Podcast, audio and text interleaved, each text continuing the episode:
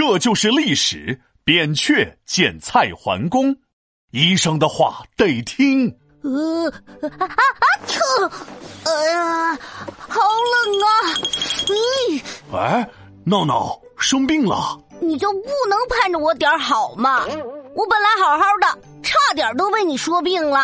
哼，我还能把你说病了？嘿嘿，我看你这就是讳疾忌医。讳疾忌医，新的数学公式啊！哎呀，什么乱七八糟的！讳疾忌医是一个成语，意思是隐瞒疾病，不愿医治。你这行为啊，就跟蔡桓公拒绝扁鹊给他看病一样。等等等等，讳疾忌医我还没搞清楚呢，咋又来了个蔡桓公啊？还有喜鹊，喜鹊还会看病的？啊，是扁鹊，扁鹊，人家可是战国时期有名的大夫。有一回，扁鹊去拜见蔡桓公，这不职业病犯了，盯着蔡桓公说：“主公，你有病啊！”蔡桓公心里是非常生气呀。哎呀，这人咋回事儿？一见面就说你有病啊！啊，呃，咋的？你有药啊？于是蔡桓公继续说：“扁大夫呀。”我身体可好了，那是吃得多长得壮，肌肉发达不显胖，脸色红润泛着浪，腿脚灵活是到处逛啊到处逛。我看这蔡桓公很活泼啊，记性的 rap 说来就来，哪里像是有病的样子？要不咋说你不是医生呢？嘿嘿，蔡桓公对扁鹊说：“行了，扁大夫，就这么看一眼就说我有病了？咋的？你眼睛是 X 光啊？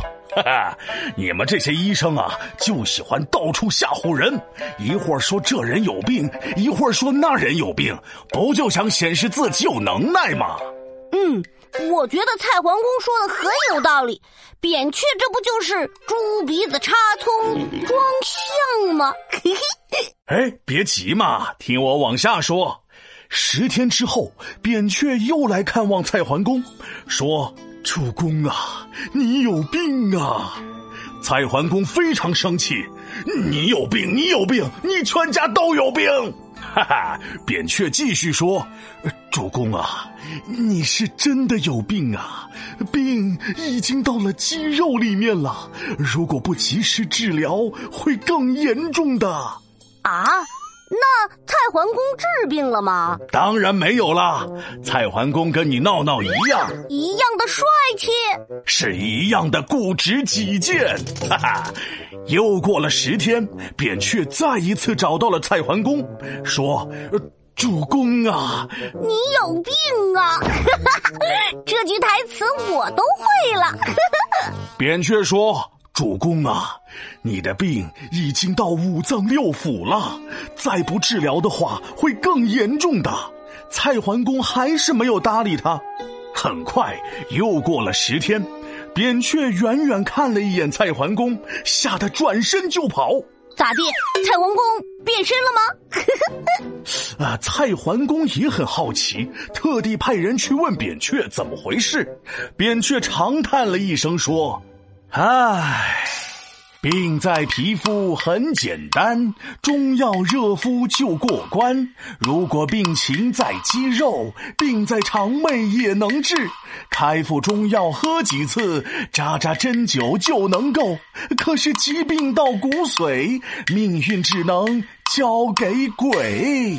啊，蔡桓公都病入骨髓了。可不是，五天之后，蔡桓公果然病发，扁鹊也早已经逃到了秦国。不多久，蔡桓公就病死了。这就是讳疾忌医的故事。正所谓，呃，哎，你干啥？怎么从床上起来了？我生病了，要赶紧去看医生。皮大龙敲黑板，历史原来这么简单。扁鹊医术特别高，蔡桓公不信很骄傲。讳疾忌医不能要，防微杜渐才不飘啊，才不飘。